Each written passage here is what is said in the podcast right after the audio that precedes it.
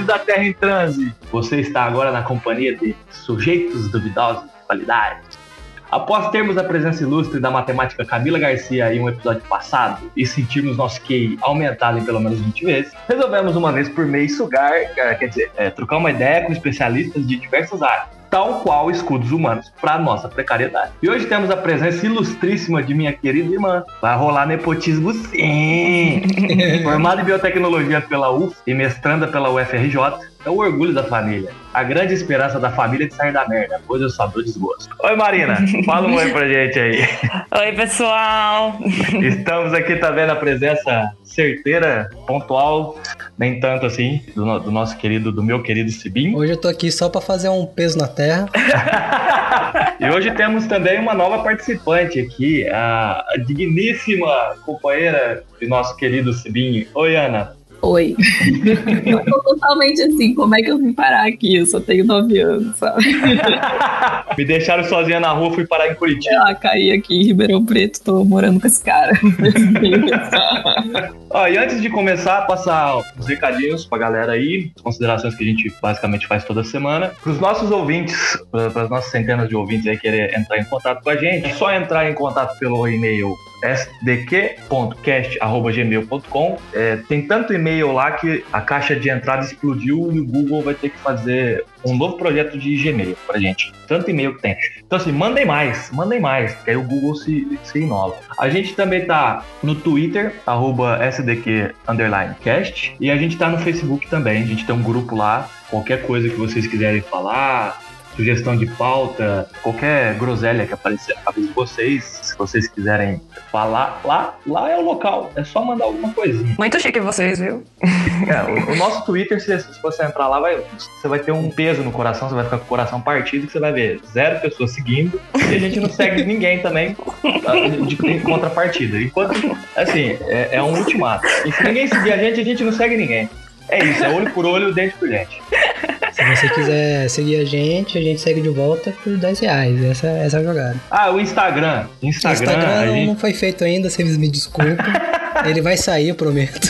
A gente tem mais uma rede social sem nenhum seguidor.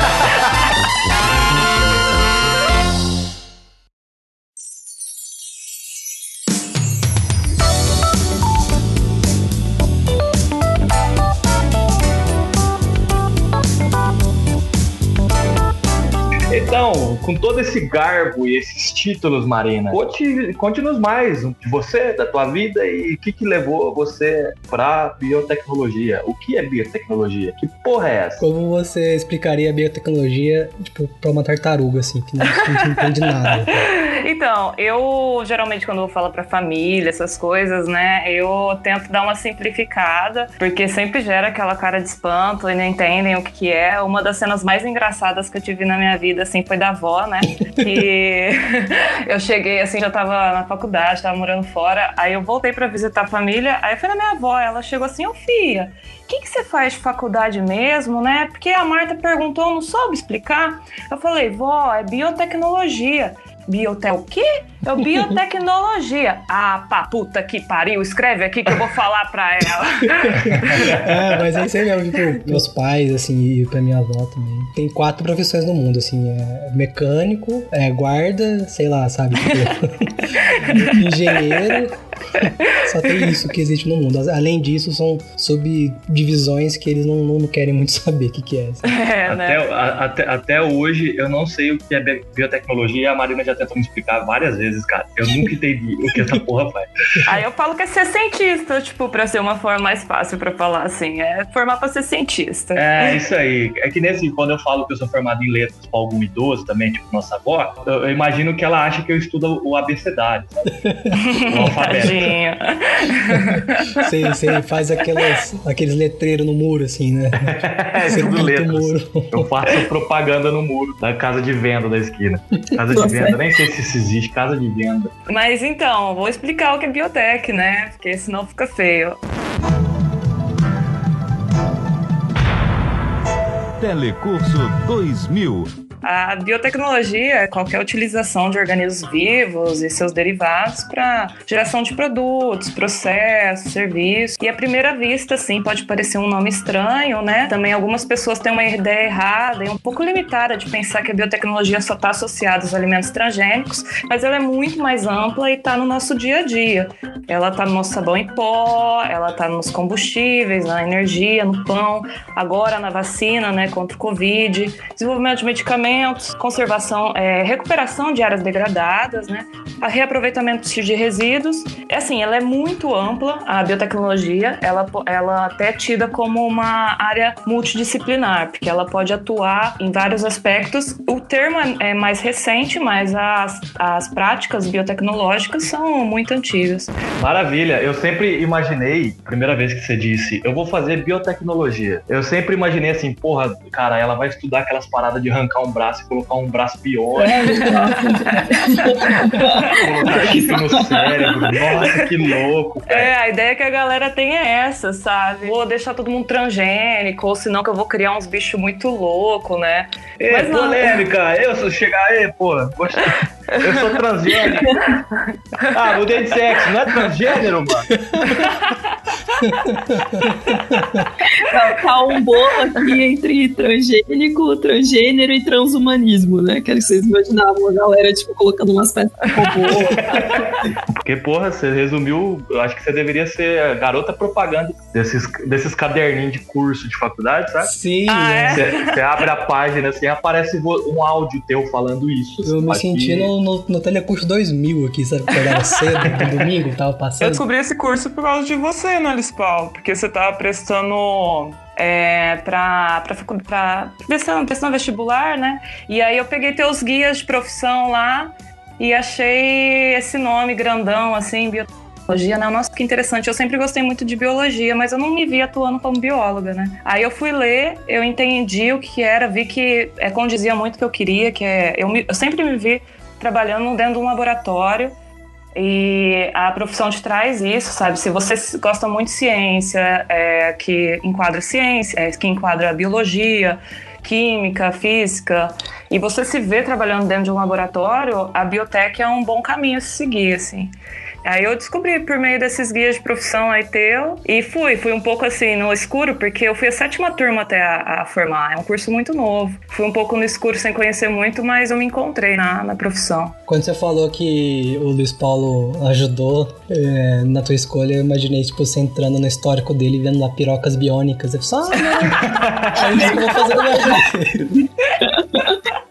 Eu ainda tô tentando entender a linha de raciocínio que associou biotecnologia com pirocas é.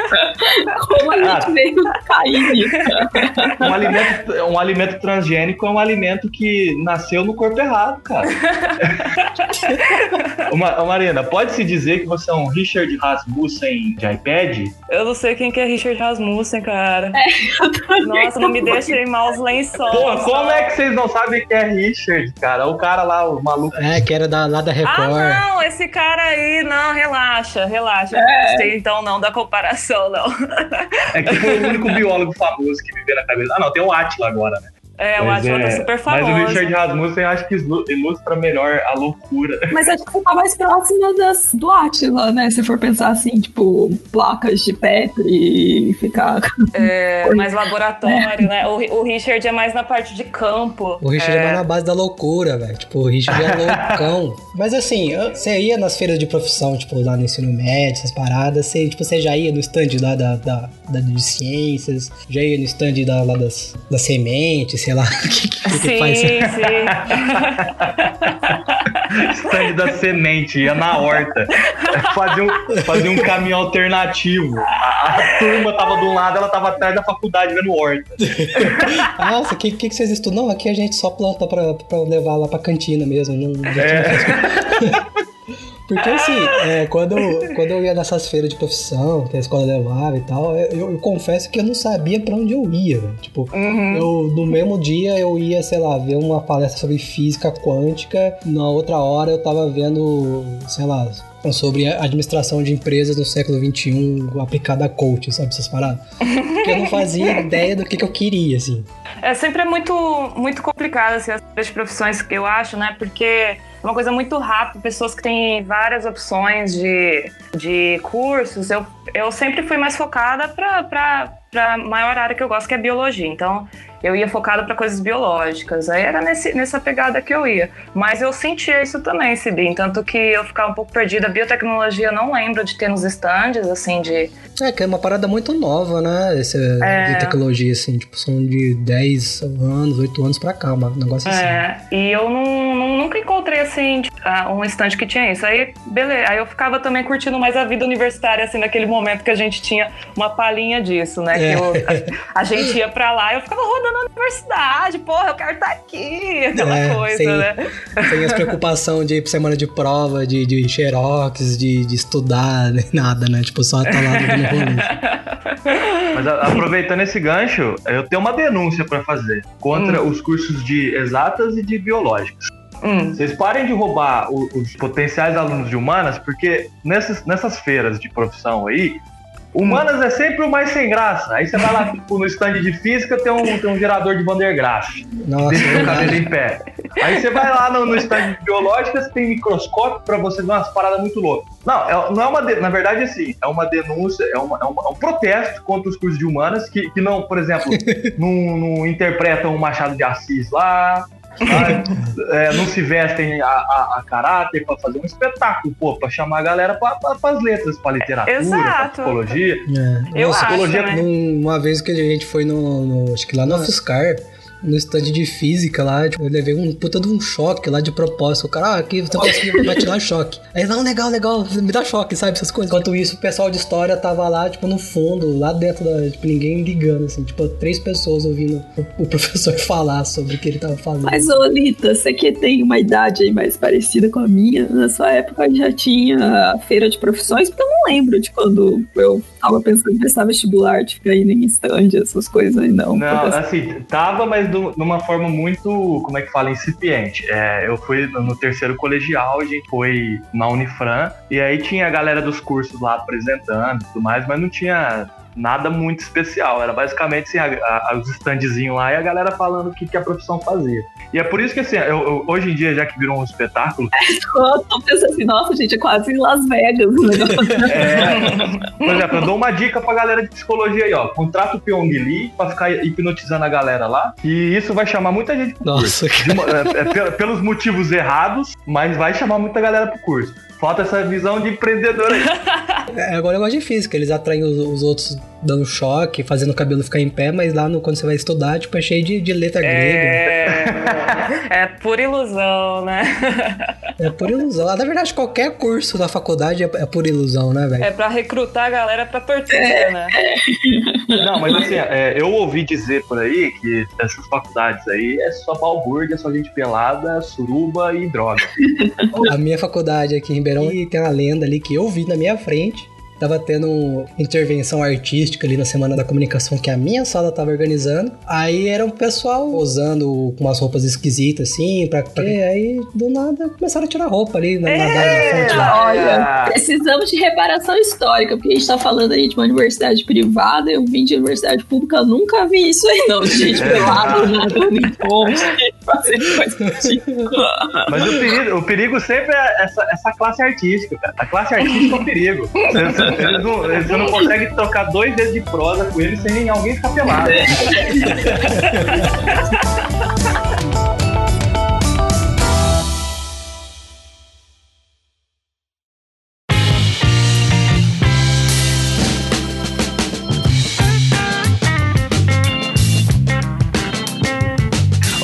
Mas aí, conta um pouco da tua vida de balbúrdia, suruba e, e- e droga dentro da faculdade. Você se formou na bagunça, que nem a mãe do amigo falou. É, você se formou na bagunça. Como é que foi a bagunça da UFO e da, como é que foi a decisão do, do teu mestrado? É, eu gosto muito da vida universitária, assim, é, eu formei na UFO, né, em Uberlândia, é uma excelente universidade, assim, pro pessoal de, do interior aí de São Paulo tá escutando, né, fazendo propaganda mesmo, é uma excelente universidade, é, a cidade é maravilhosa também, e assim, é, muitos profissionais competentes lá, e isso que me que me encanta na, na vida acadêmica, assim, né? Que você vai conhecendo pessoas, o que eles fazem, que, que te, te, que são brilhantes e você fica se espelhando e você quer ser igual a ele. Também é a questão da, de sempre estar tá agregando conhecimento, né? Ah, esse, esse, sentimento assim de você estar sempre aprendendo é muito bom, me satisfaz. É, o mestrado foi numa decisão que eu consegui, eu estava prestando, eu me formei na crise, então dificilmente eu ia conseguir emprego, ainda sendo um curso é, muito novo, as pessoas não, não tinham contato com o termo da biotecnologia. Na graduação mesmo, a gente já tinha um projeto para difundir o que é biotecnologia para popularizar. Hoje tá, continua sendo popularizado, né? Então, quando eu formei, eu, eu formei na crise, não não estava conseguindo nenhum tipo de vaga, apliquei para o mestrado, consegui uma bolsa aqui no Rio e vim para cá.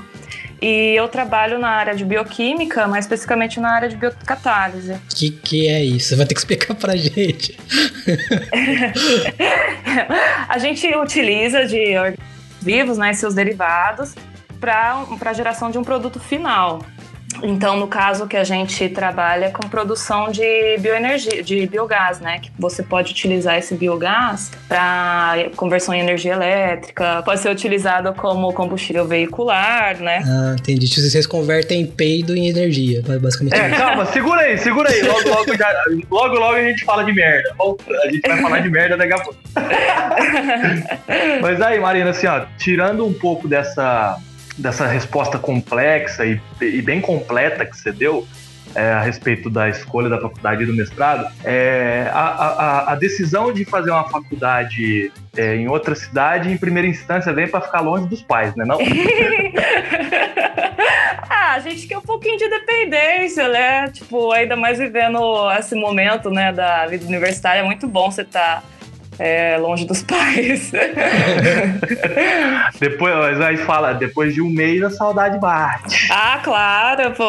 A saudade bate, aí, aí dá vontade de voltar para casa brigar. Mas só que não foi a tua primeira escolha de mestrado, né? É, esse mestrado, esse projeto de mestrado que você está trabalhando agora, não foi a primeira escolha. Qual que foi a tua primeira escolha? O que rolou? Conta pra gente. Isso, então. Eu entrei, eu dei uma cabeça muito grande porque eu entrei para o mestrado em engenharia química e é completamente assim, é uma coisa muito além da minha, do, da minha formação.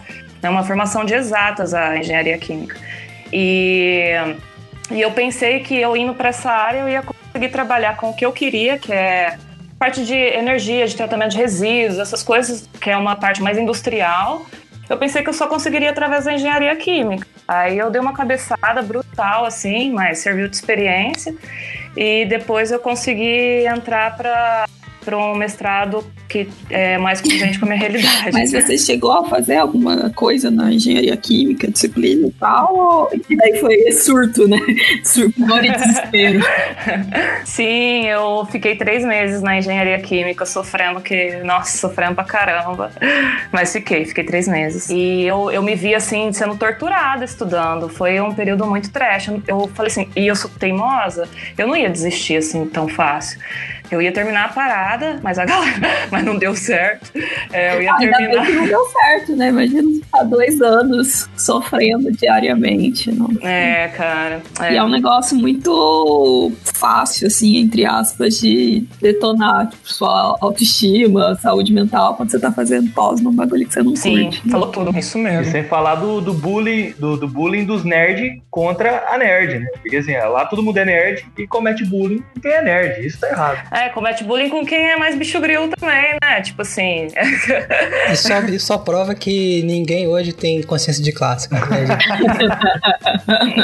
o pessoal devia se unir ali, nerds do mundo, univos. Não, o pessoal quer, quer ficar disputando, sabe? Não, o, é... o, oprimido, o oprimido, quando é, se vê no, no, papel de opressor, oprime. Lito tava querendo trazer aqui um Paulo Freire, né? Quando a educação não é libertadora, o sonho do oprimido é virar opressor. Mas quem falou isso aí foi o jacaré do Tchan. Ah, aquela, aquela banda das meninas, né? Que também são ótimas no Isso, as meninas. né? De cima sobe, de baixo desce. Aquela música ali, cara, você não precisa nem ler o Capital, você não precisa ler o Manifesto Comunista. Se você entender aquela música ali, velho, já tá bom demais, velho. Mas e aí, Marina, como é que foi esse período tenso aí também? Da galera olhar, olhar você e não, não sentir que você fazia parte daquele lugar onde você tava e do curso que você tava fazendo. Ah, sim. Eu, então, é, eu, eu não generalizo porque eu encontrei pessoas muito bacanas também, né, no- nesse período, em que, tipo, viam as minhas limitações, que minha limitação é em exatas, porque eu tava lá junto com pessoas que estudaram isso durante seis anos, né? A Criana falou no começo, o que eu tô fazendo aqui se eu tenho 9 anos? Como é que eu fui parar aqui? Mais ou menos isso. eu, eu recebi muita ajuda de uma galera lá pra estudar, a galera me levava pra casa deles, assim, pra me ensinar de fato, pra eu tentar, tipo, chegar e acompanhar o, o ritmo da galera, porque era brabo. Algumas disciplinas eu consegui, é, tipo, eu fiz quatro disciplinas, né? Eu consegui me inteirar, assim, até me surpreendi de que eu consegui compreender. Tinham outras, assim, que era grego pra mim, não entendia, eu fazia da forma que dava, mas era complicado eu ter os insights que eles tinham. é, no mesmo tempo que eles tinham, o raciocínio deles era muito mais rápido na- naquele, naquele tema, né? Naquele, aquelas coisas. Então, teve pessoas legais, mas teve pessoas também que me olhavam torto, que não, chama, me- não me chamavam pra fazer parte de grupos. Teve uma prova que foi feita em dupla, eu fiquei sozinha. Sabe aquela coisa assim, no cantinho da sala, assim, meu Deus, o que tá Caraca. acontecendo comigo? Nossa, eu não faço do, eu não faço grupo, eu não faço parte do grupo dos populares. né? Nossa, tipo assim, eu, eu tive que segurar muita onda, assim, pra eu não cair, tipo, ficar me questionando sobre é, o meu potencial, né, o meu conhecimento. E aí foi um, um lugar, assim, que eu vi, cara, conhece, existem diversas formas de conhecimento e cada um tem as suas, suas expertises, né? E vamos respeitar cada um com a sua, né? É, assim, o mundo, o mundo é uma bola, dá voltas e esse pessoal vai precisar de mim ainda. Aí eu vou poder pisar neles. né? Você tava aí trabalhando o negócio de uma maneira super elevada, né? Pensando que cada um tem seu, seu lugar e o Gabriel já vem com o negócio. Vingança, né? Tipo Paula Brat. Mundo cão, é o mundo cão, Um mundo dia eu vou te vender combustível adulterado, né?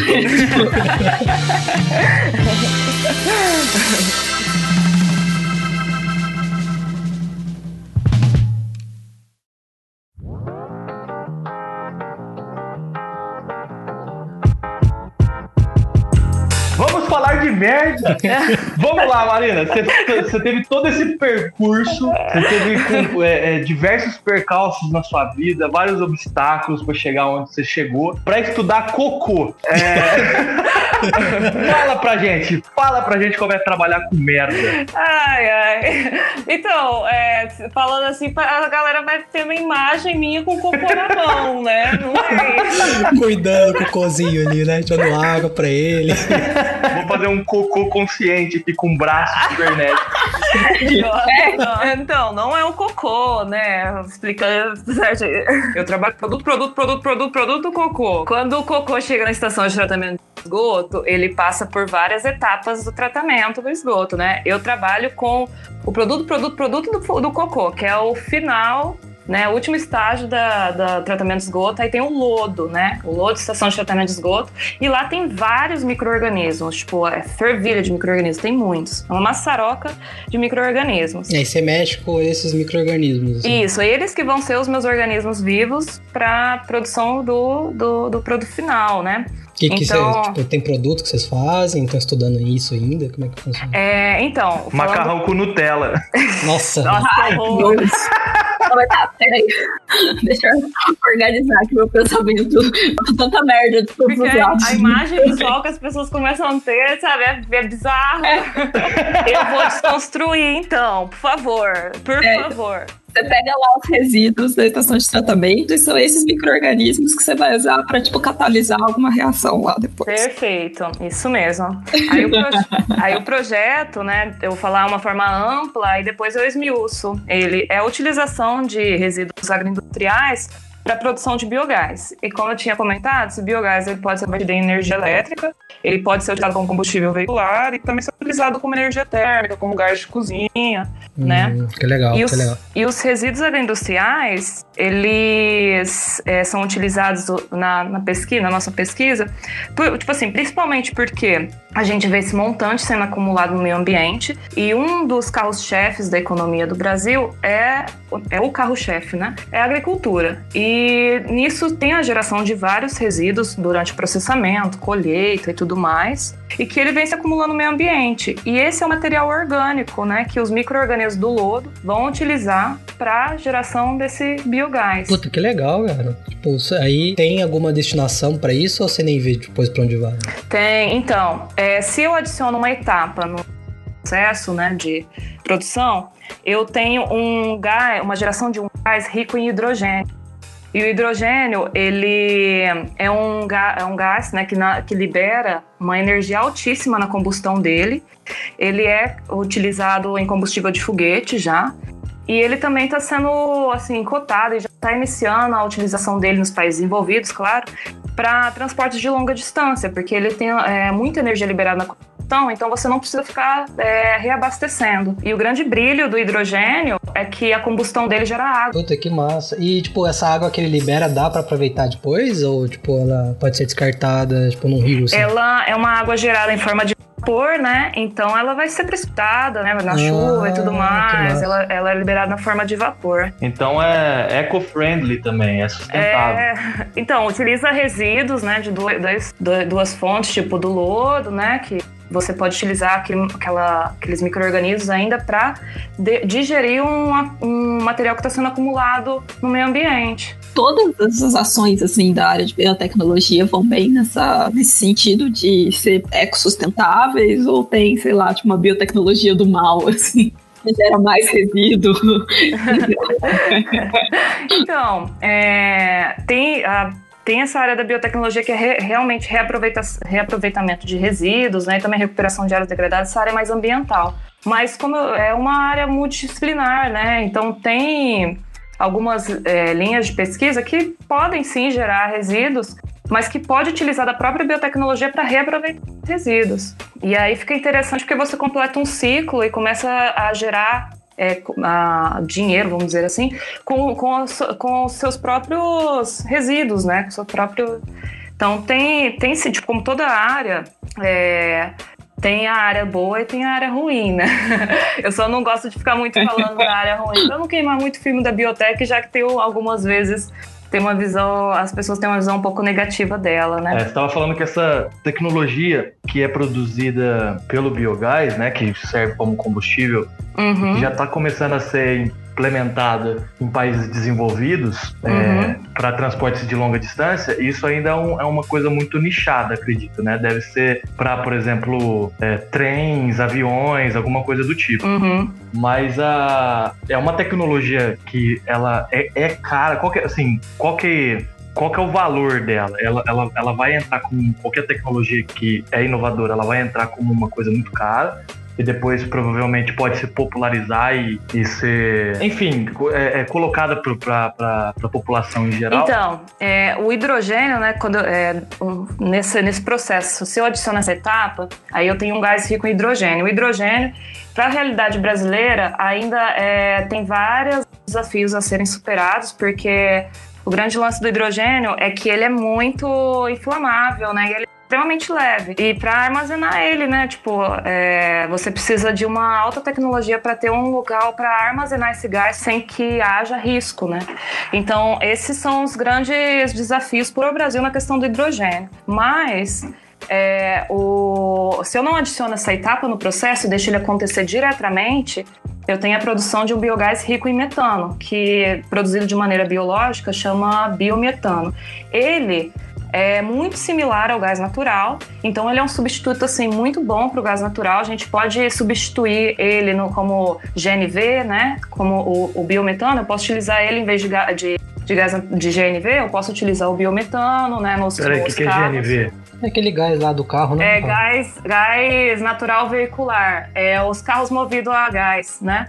Então você pode utilizar o biometano para utilizar eles. A gente tem gasodutos no Brasil, né, que transportam o gás.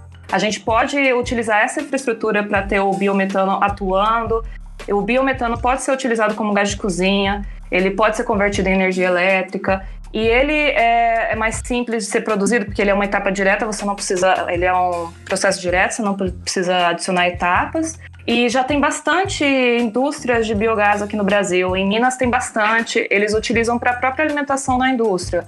Eles utilizam mais como forma de energia térmica mesmo, são termoelétricas, mas está crescendo o mercado biogás no Brasil para ser substituído o diesel em, em, maquinários de indústrias, principalmente de é, sucroalcooleira, né? É, tem, é um é, é, bem cotado, assim, bem cogitado. E é uma produção. Porque o metano ele produz naturalmente, espontaneamente no nosso meio ambiente. Tem uma degradação de matéria orgânica. Se a gente tem aquele resíduo acumulando no meio ambiente, que nem a palha de cana-de-açúcar, bagaço de cana-de-açúcar, ele, ele vai ser digerido, mas de uma forma muito lenta, porque a estrutura ainda é muito complexa, mas essa degradação natural já libera metano. Então, se a gente é, utiliza de maneira mais racional, mais sábia, né? E condiciona esse gás para ser utilizado, pô, a gente é, se desprende de fontes fósseis para geração de energia, a gente não precisa é, gerar tanta hidrelétrica, sabe? Pode compensar a partir, a partir do nosso resíduo. Isso aí é uma parada que eu ia falar até porque, é, apesar de, de, a gente estar tá usando é, bastante gás, que nem você explicou agora, para gerar energia, mas, tipo, localmente mesmo, assim, para a própria indústria, né? Não tem ainda geração de, de energia para uma cidade inteira, né, por meio disso. Então, meio que a matriz energética do Brasil ainda é muito atrasada, né, quando você começa a pensar nessas possibilidades, que nem você falou, disso ser um impedimento, por, exemplo, para o próprio hidrogênio aqui no Brasil, né, que a gente ainda não consegue usar ele 100% do potencial dele, porque a gente uhum. não tem uhum. nem como armazenar ele direito, né, o Brasil é meio atrasado. Sim, é uma pena que a gente que não investe em... É uma grande crítica dos, dos empreendedores do, do biogás, assim, né, é que ainda tem tecnologia que é a gente poderia estar desenvolvendo aqui.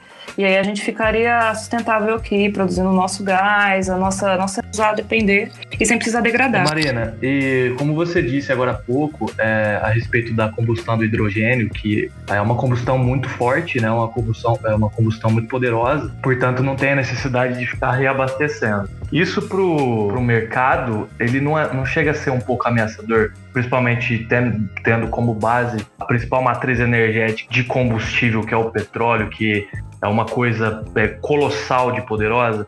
Já é, rolam boicotes, a, por exemplo, é, a, a esse, esse, desenvolvimento de tecnologia de energia limpa e tudo mais.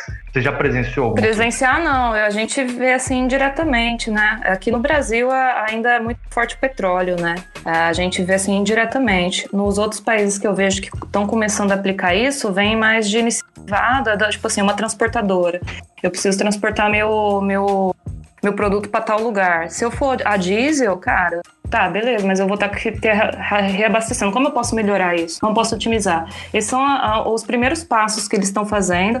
Ainda está em desenvolvimento né, a utilização do hidrogênio para veículos. Precisa de uma célula de conversão de energia. Essa célula de conversão ela, ela é 100% eficiente, está dando certo. Então, é uma tecnologia que está em desenvolvimento. Isso aí é até uma parada estratégica, né? Porque eu estava vendo esses dias para trás, por exemplo, a França, a matriz energética dela basicamente é energia atômica, né? Tipo, eles mantêm bases de, do exército deles, tipo, em países africanos onde tem reserva de, de plutônio, assim, ou urânio, não, não, lembro agora, mas enfim, justamente para não ser ameaçados de, por exemplo, ficar sem energia, entendeu? E isso acontece, uhum. por exemplo, com petróleo, que tem, tipo, né, por exemplo, ela vai acabar um dia, de tanta coisa estar tá concentrado nela, o, as pessoas é, meio que forçam você a usar ela justamente porque uhum. tem muita gente poderosa usando. Tipo, é meio que isso, não é? Essa, essa dificuldade de, de, de tipo, virar o jogo, o Lita falou isso, virar o jogo do petróleo para alguma energia Sim. mais renovável. Assim. É, isso daí é interessante que você falou, Sibim, porque me, me lembrou um negócio. Porque quando a gente está no verão, tem muito consumo de energia elétrica, as hidrelétricas, a energia gerada hidrelétrica não dá conta. Aí por isso que as termoelétricas são, são ligadas, né? Tem, a gente tem a bandeirinha vermelha, mais ou menos nesse, nessa ideia aí que as termoelétricas estão é, começando a, a funcionar para compensar a energia que está sendo pedida, assim. E essa termoelétrica, ela utiliza gás natural, né? Que Ah, é legal. do, do petróleo. Se você utiliza o biogás, por exemplo, que está sendo produzido, você pode fazer esse, essa, essa troca, porque vai ser.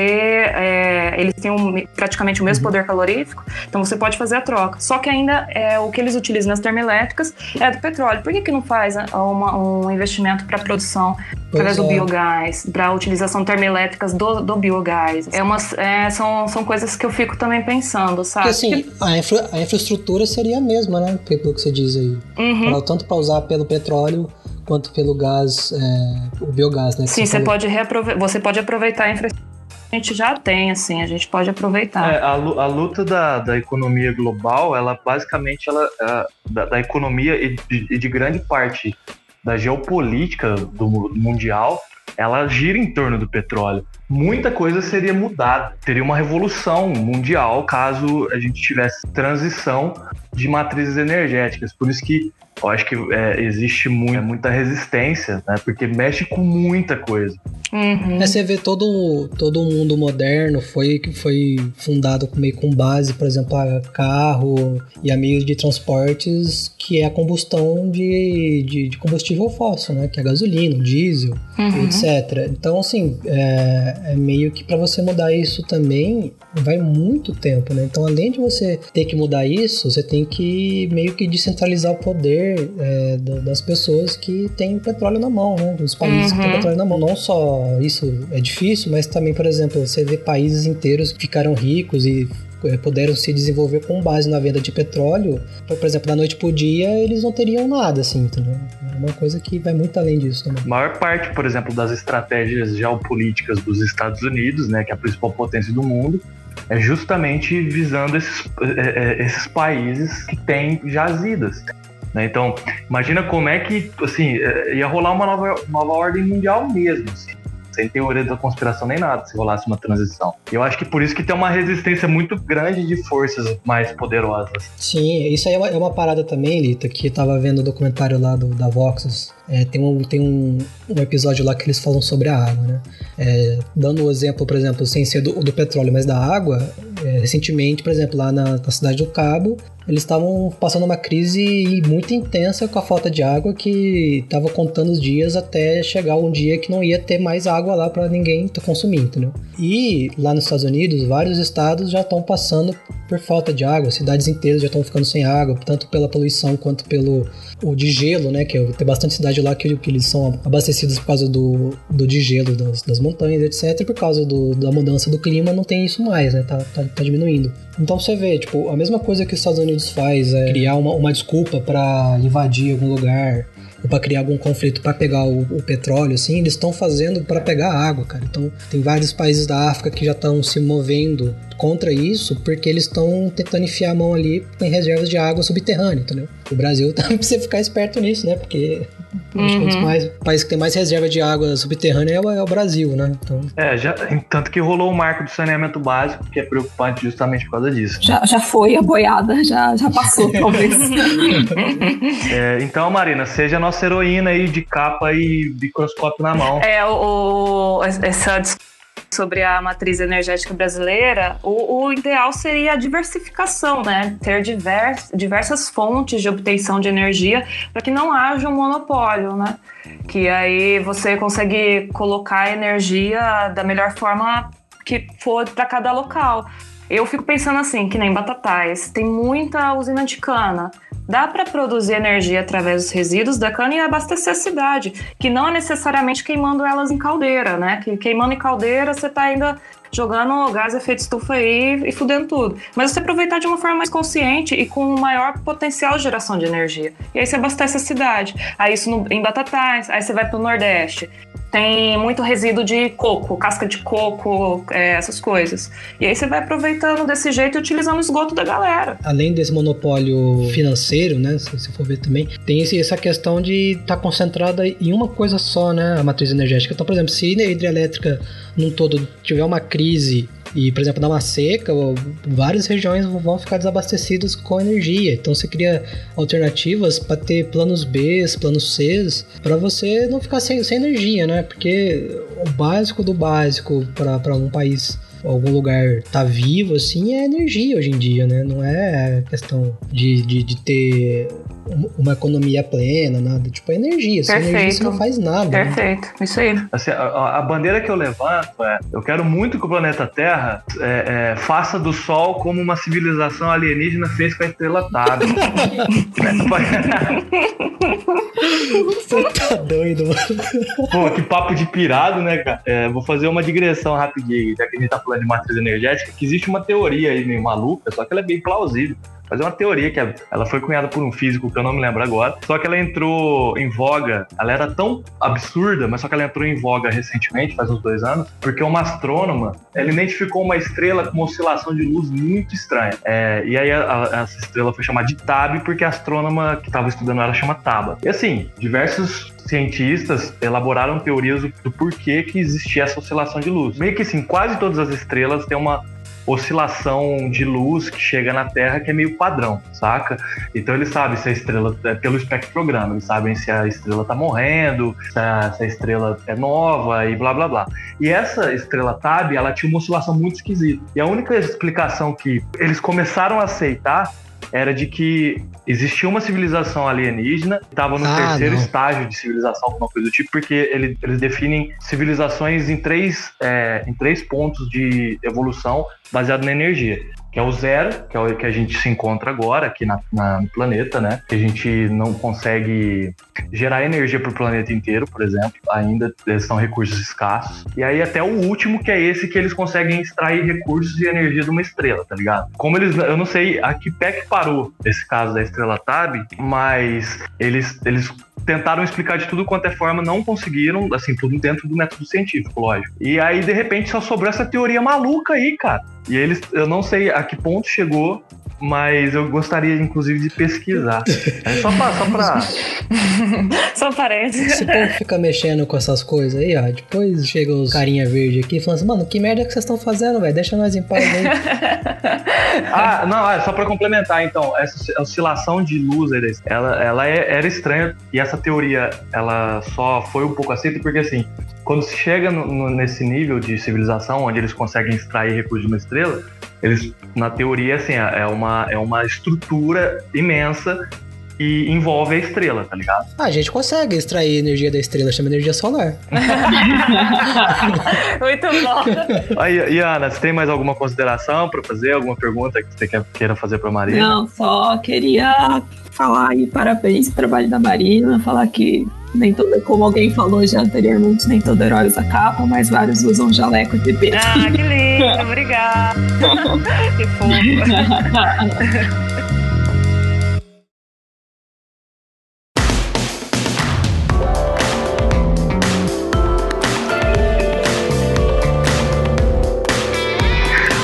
Tenho indicação nenhuma essa semana. Uai, você vai deixar o NBA pra trás? É verdade, ó, pra quem, pra quem tem PlayStation 4 aí, eh, parece que saiu no Xbox também. Baixem NBA 2K e façam como eu.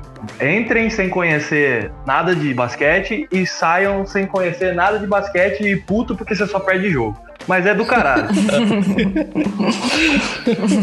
eu aconselho aí, o modo carreira é maravilhoso. Tô sendo patrocinado pela Adidas, então eu tenho desconto na loja da Adidas, só que só no joguinho.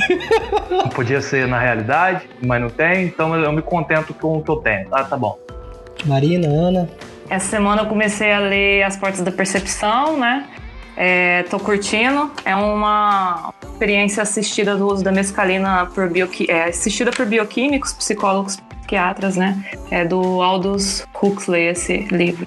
Bem legal. E queria indicar também um dos que eu mais gosto, sim, que eu gosto muito, é o A Condenada, do Chuck Palahniuk que é narrada por uma menina né, de 13 anos que morreu e tá no inferno. Como é que chama? É, a condenada. E supostamente ela morreu por overdose de maconha. Fumou 6 quilos de maconha, essa coisa. Esse livro é muito bom, esse livro é muito bom mesmo. Legal, né? É bem divertido E também. essa família Huxley aí é porreta, hein, cara? Essa família Huxley, eu vou te falar, ô familhinha legal, bonita. Ah, é. Últimos dias, acho que tudo que eu já indiquei, eu indiquei pro Gabriel, ele já falou aqui. No... eu gosto de coisas muito distintas, assim, né, de cinema. Acho que aqui a nossa lista de filmes para assistir ou de filmes que a gente vê é bem eclética. Então, sei lá, um dos filmes que eu mais gosto na minha vida é Curtindo a Vida Doidado, por exemplo. muito bom, muito bom, muito bom. John Hill. Cara, eu gosto muito de música de bandas assim, nacionais que são um pouco menos conhecidas. Assim, acho que lá no, no Nordeste a galera faz um som bem legal. Então eu curto muito uma banda que chama Academia da Berlinda. Quem quiser ouvir aí uma musiquinha pra sacudir o esqueleto, é, pode ouvir, vai na fé. É, daí quem curtiu uma coisa mais pra um indizinho assim, nacional, tem uma que chama Maglor. Ah, Maglor é legal. De livro, nossa, eu ando meio é, eu sou uma pessoa bem. Eu ando lendo Platão atualmente. Olha só, cara. Que elegância. Faz muito de, de época, né? Então, cada época eu tô com. Eu gosto muito de HQ também, né? Então, sei lá, em uma época eu tô lendo Platão, na outra eu tô lendo Entre a Foice e uma Nossa, que é sensacional, por sinal, né, cara? Esse quadrinho do Inclusive super saiu animação esses dias pra trás, né? É, preciso pegar pra assistir. Beleza, eu também não tenho nada pra indicar. Como sempre, eu tô vendo o videozinho do, do Baianinho de Mauá ainda ficando impressionado. Bom, galera, acho que é isso então. Marina, valeu, cara, valeu demais. Foi muito da hora. Eu que agradeço. Muito obrigado pela oportunidade aí de estar trocando ideia com vocês, o podcast de vocês. Vocês estão muito chique. Tô gostando de ver. É, Ana, valeu pela participação também, cara. Foi muito bacana. Ah, imagina, curti pra caramba.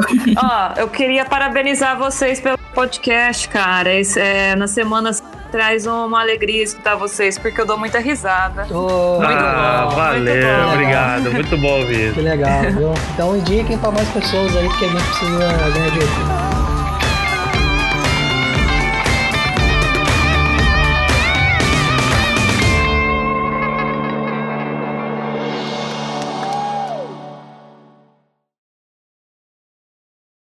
Ô, Sibi, dessa vez deixa o encerramento, filha da puta.